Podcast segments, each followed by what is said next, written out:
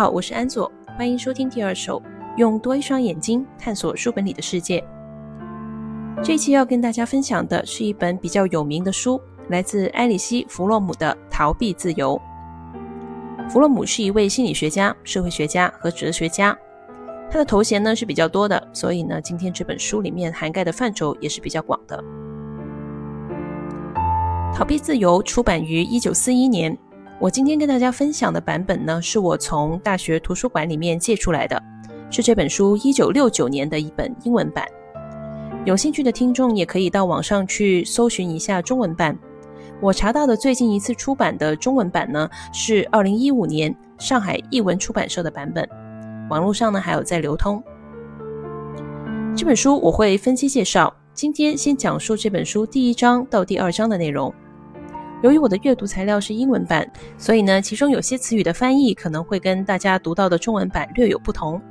有兴趣或者有疑问的话，欢迎大家在评论区留言评论，批评指正。逃避自由的关注重点是心理因素如何影响社会进程。弗洛姆在书的一开头就提到了德国纳粹主义的兴起，他的疑问是。为什么欧洲社会在经历了文艺复兴、宗教改革、启蒙运动以及封建独裁者被推翻等各方面的进步之后，还会在二十世纪初期的德国出现这样一场跟他们所倡导的理性平等理念背道而驰的疯狂运动？弗洛姆认为，经济和科技的发展带来了对理性和个体自由的推崇。但是呢，与此同时，人的潜意识里依然还有顺从权力的渴望，以及对权力本身的欲望。对权力和顺从的欲求听起来呢，跟自由的概念是相互冲突的。弗洛姆呢，就希望通过厘清人对个体自由的追求和对顺从威权的渴望这两者之间的关系，去解读一些近现代社会进程当中发生的问题。他认为呢，很多社会问题的根源就产生自这种看似相互矛盾的心理需求。在最开始，弗洛姆呢首先讲解了一下弗洛伊德对社会关系的解读，以此来跟他自己的说法做一个对比。这是因为弗洛姆他本身呢是一位精神分析心理学家，而弗洛伊德呢是精神分析之父，他的学说呢在弗洛姆所处的年代是非常有影响力的。弗洛伊德对社会关系的相关看法呢有两点，第一点就是人与社会之间是相互独立的二元结构，第二点就是人所有的欲望都可以追溯到生理上的欲求，也就是说这一些欲望全部都是与生俱来的，而社会的角色就是限制人的某些天然的欲望。那么那些被限制了的天然欲望怎么办呢？人类呢就通过建造文明去升华这些欲望。当这个社会对个体欲望的限制超过了一定程度，大于个体创造文明去升华这些欲望的能力的时候，就会导致社会混乱。那具体的社会关系是如何实现的呢？弗洛伊德认为，社会关系啊，本质上就像买卖关系一样，人呢通过跟他人接触，做出一定的付出，从而呢获得一定的收获来满足自己的欲望，这个就是社会关系。而社会对人的限制，就是通过规限每个个体建立的这些社会关系所实现的，就像市场规律对每一笔交易的限制那样。社会关系网络呢，就像一个经济网络，由各种各样的关系和情感交易组成。我们与人的连接是为了获得利益，满足自己的欲望，而不是为了这些与人之间的连接本身。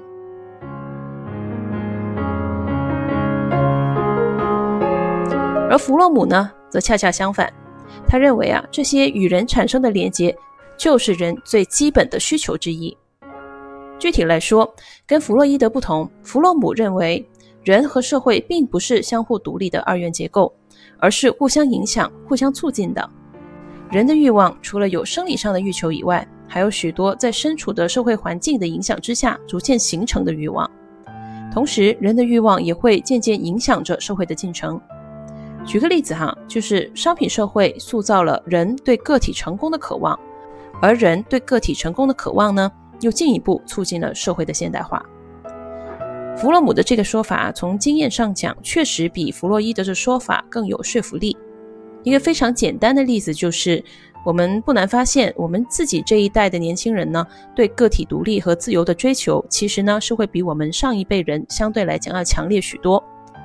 那根据弗洛姆的说法，这就体现了我们的很多欲求其实并不是生而为人与生俱来的，而是被我们身处的社会环境塑造出来的。既然人和社会之间是一个相互影响、相互促进的过程，那如何适应这个社会呢？就是摆在每个人眼前的一个课题。弗洛姆认为，有些适应方式是程度比较轻的，譬如说，一个中国人到美国留学，他出于适应环境的需要，就会从习惯用筷子吃饭到习惯用刀叉吃饭。这种适应呢，只是习惯上的，并不会直接影响这个个体的基本人格，不会对他的基本心理结构产生影响。而弗洛姆这本书重点关注的是程度比较重的适应方式。譬如说，一个小男孩成长在一个很强硬、很粗暴的父亲身边，那么出于保证他自己生存的需要，他会尽力去适应这样一个家庭环境，变得很听话。但是与此同时呢，弗洛姆就认为，在小男孩表面上变得顺从和乖巧的同时，他的潜意识里也会同步滋生他对自己父亲的敌意。当然了，出于对父亲的惧怕，他会选择不表达，甚至是压抑自己的敌意。压抑到一定程度时，有可能连他自己都没有意识到这份敌意的存在。但是呢，这份敌意还是会从根本上改变他的心理结构，从而形成了新的欲望和焦虑的源头，并有可能导致这个小男孩日后的一些问题。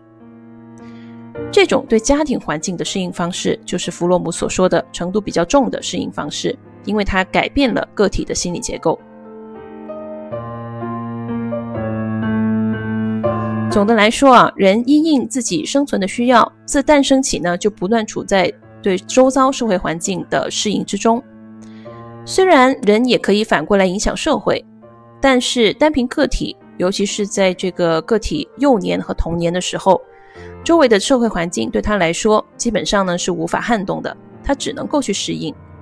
而人的各种焦虑和欲望，以及他的人格，就是在这个个体对社会的适应过程当中，被他所降生的家庭、社会环境以及社会阶层一步一步塑造出来的。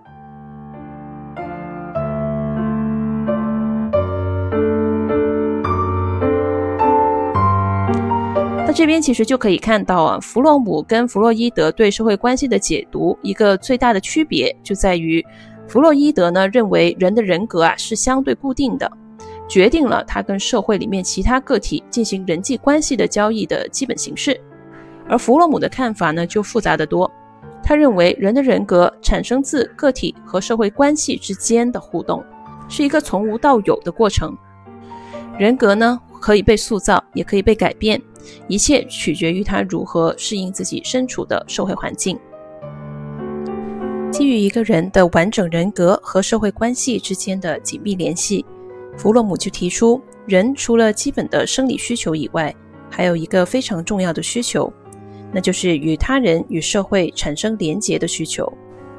这个连结不一定是物理上的，也可以是精神上的，甚至是精神上的连结其实更为重要。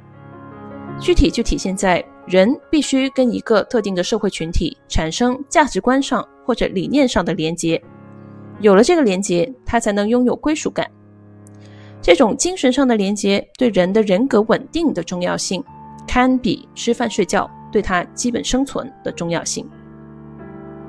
这些价值观和理念的具体内容可以五花八门，譬如说某个宗教、某种爱国主义等等，甚至是一些一般人看起来非常奇怪的想法和看法。只要啊，它能够为人提供与特定群体站在一起的归属感，它就能满足个体的这种基本需求。为什么弗洛姆把这种需求看得那么重要呢？因为他认为啊，自我意识的出现是会造成人最根本性的恐慌的。具体来说，就是当个体意识到自己的独立性。意识到他自己跟其他人、跟这个世界是相分离的，同时又感知到衰老、疾病和死亡的可能性时，他会突然感觉到自己的渺小和无力，所以呢，他必须与更大的社会产生连结，他必须要通过跟社会连结，为自己的生命赋予意义，他才能够有动力活下去。否则的话呢，他就会产生自我怀疑，而这种怀疑最终会摧毁他行动和生存的动力。弗洛姆呢，就拿人的出生到成长这个过程去解释这种自我意识的形成过程。婴幼儿时期的人类对自我和世界之间的界限是非常模糊的。虽然在肉体上它已经跟母体分离，但是在生存的功能上，它和养育者依旧是一体的。也就是说，它必须要依赖养育者才能活下去。从这个意义上讲，婴幼儿是非常不自由的，但同时呢，他又是非常有安全感的，因为他能够充分感觉到自己是根植在某个地方的。弗洛姆把这些与生俱来的跟养育者之间的连接称为 primary ties，原始连接。这些连接极大地限制了个体，但是同时呢，又给予个体高度的安全感和方向性。随着婴幼儿的神经元和身体结构逐渐发育成熟，他逐渐能够抓取并且使用外部世界的物体来满足自己的需求。在这个过程当中，他逐渐发现自己是独立于世界的，而来自养育者的教育则进一步加强了这种独立自我的意识。教育呢，往往就包含着限制，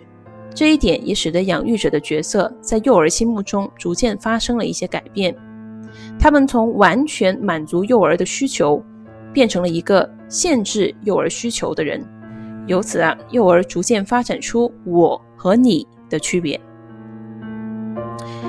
以上说的这个过程呢是渐进的，小孩子在出生以后，通常呢要经过好几年的成长，才能够充分意识到自己和这个世界并非一体。那随着人与养育者之间的原始连接一点一点被切断，人呢就会面临一个新的问题，他需要自己重新找到自己根植的地方和前进的方向。那与此同时呢，人对自由和独立的向往也一点点浮现。一方面，成长时的一个人的自我力量变强，随着他在体格上、情感上和心理上越来越强壮，他的自我越来越能够构成一个相对稳定的整体。另一方面，与自我力量同时生长的还有孤独感。前面提到，原始连结是安全感和归属感的源头，而自我跟周遭世界的逐渐分离，就会让人产生无力感和焦虑，以及孤独感。这个时候，人就需要找到一种方式去战胜这种孤独。弗洛姆认为有两种方式可以做到这点，一种呢是比较消极的方式，就是通过对威权的顺从。这种顺从里头包含着威权者和顺从者之间最基本的矛盾。在表面上，人也许能够通过这种顺从感觉到安全和满足。但是潜意识里，他知道自己这样做牺牲的是自我的力量和整体性，所以呢，往往后果就是这种顺从通常会反过来增加个体的不安全感，甚至导致他的暴力和反叛行为。这也是弗洛姆认为许多近现代社会问题的根源。而第二种方式呢，就是比较积极的方式，也就是通过主动的以一个独立自我的身份去跟社会发生联系，以消除这种孤独。但是这种方式呢，通常需要一个比较强大的自我去支撑，同时呢，也会受到社会环境的限制。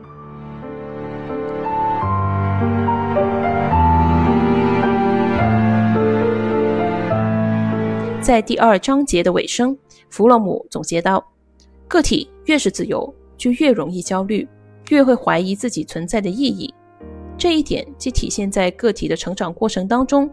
也体现在人类社会的历史发展进程之中。过去的人类社会曾经笃信有一个至高无上的神主宰着自己，他们没有深刻意识到个体的独立和自由，同时也就没有深刻的感受过存在的焦虑。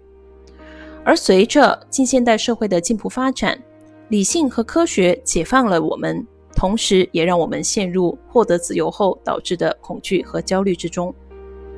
要实现良好的自我成长，避免恐惧和焦虑，需要在维持自我的独立性的前提下去跟世界发生联系。然而，如果人身处的社会状况不能够满足这种自我成长的实现，同时人又不断的失去了原始连结，那么随之而来的独立和自由就会变得难以忍受。自由呢，逐渐成为了孕育怀疑主义和虚无主义的温床。这种时候啊，人就会产生一种强大的冲动，希望逃离这种自由。试图通过对威权的顺从去填补不安全感和焦虑，哪怕这意味着自我完整性的牺牲。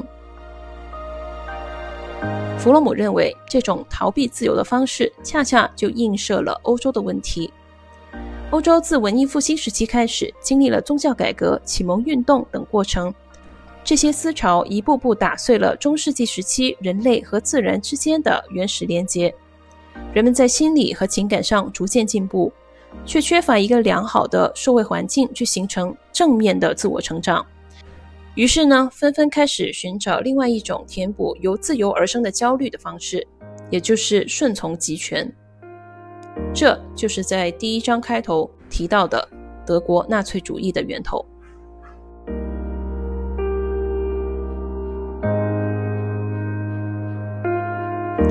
下一集逃避自由相关的节目会讨论到资本主义和个人主义的根源，欧洲的中世纪以及宗教改革时期的历史。弗洛姆认为，从对这些历史的解读当中，我们能够更好地认识到自由这个概念对于现代人的意义，尤其是宗教改革时期，更被他认为是跟现代社会非常相像的时期。敬请大家期待，也希望大家喜欢本期的节目，我们下期再见。Thank you.